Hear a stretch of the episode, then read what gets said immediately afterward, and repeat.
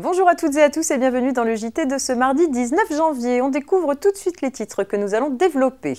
Des actes d'huissier moins coûteux, obtenir un arrêt de travail dérogatoire et rénovation énergétique des locaux de PME. C'est parti.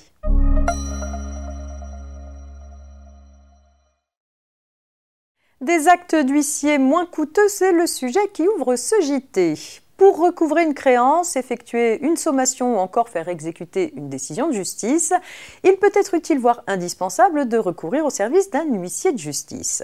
La tarification des actes dont ils ont le monopole est encadrée par la loi. Par exemple, pour la signification d'une ordonnance d'injonction de payer, les émoluments du notaire sont fixés à 25,74 euros hors taxe, somme affectée par un coefficient qui varie en fonction du montant de la dette.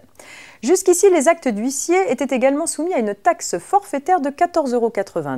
La suppression de cette taxe a été votée lors de l'adoption de la loi de finances pour 2020 avec une entrée en vigueur différée de un an. La suppression de la taxe est donc effective pour les actes établis depuis le 1er janvier 2021.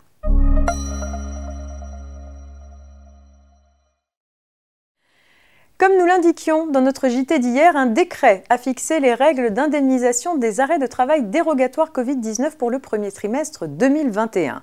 L'assurance maladie précise de son côté comment obtenir l'arrêt de travail dérogatoire pour les cas symptomatiques.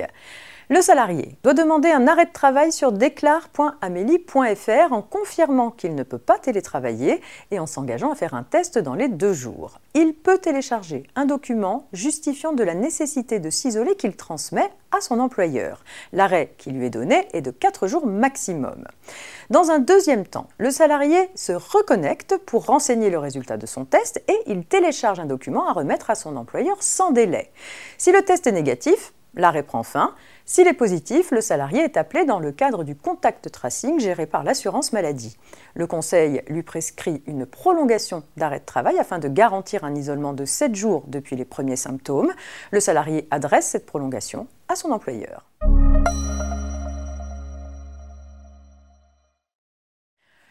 Et on s'intéresse pour terminer à la rénovation énergétique des locaux de PME.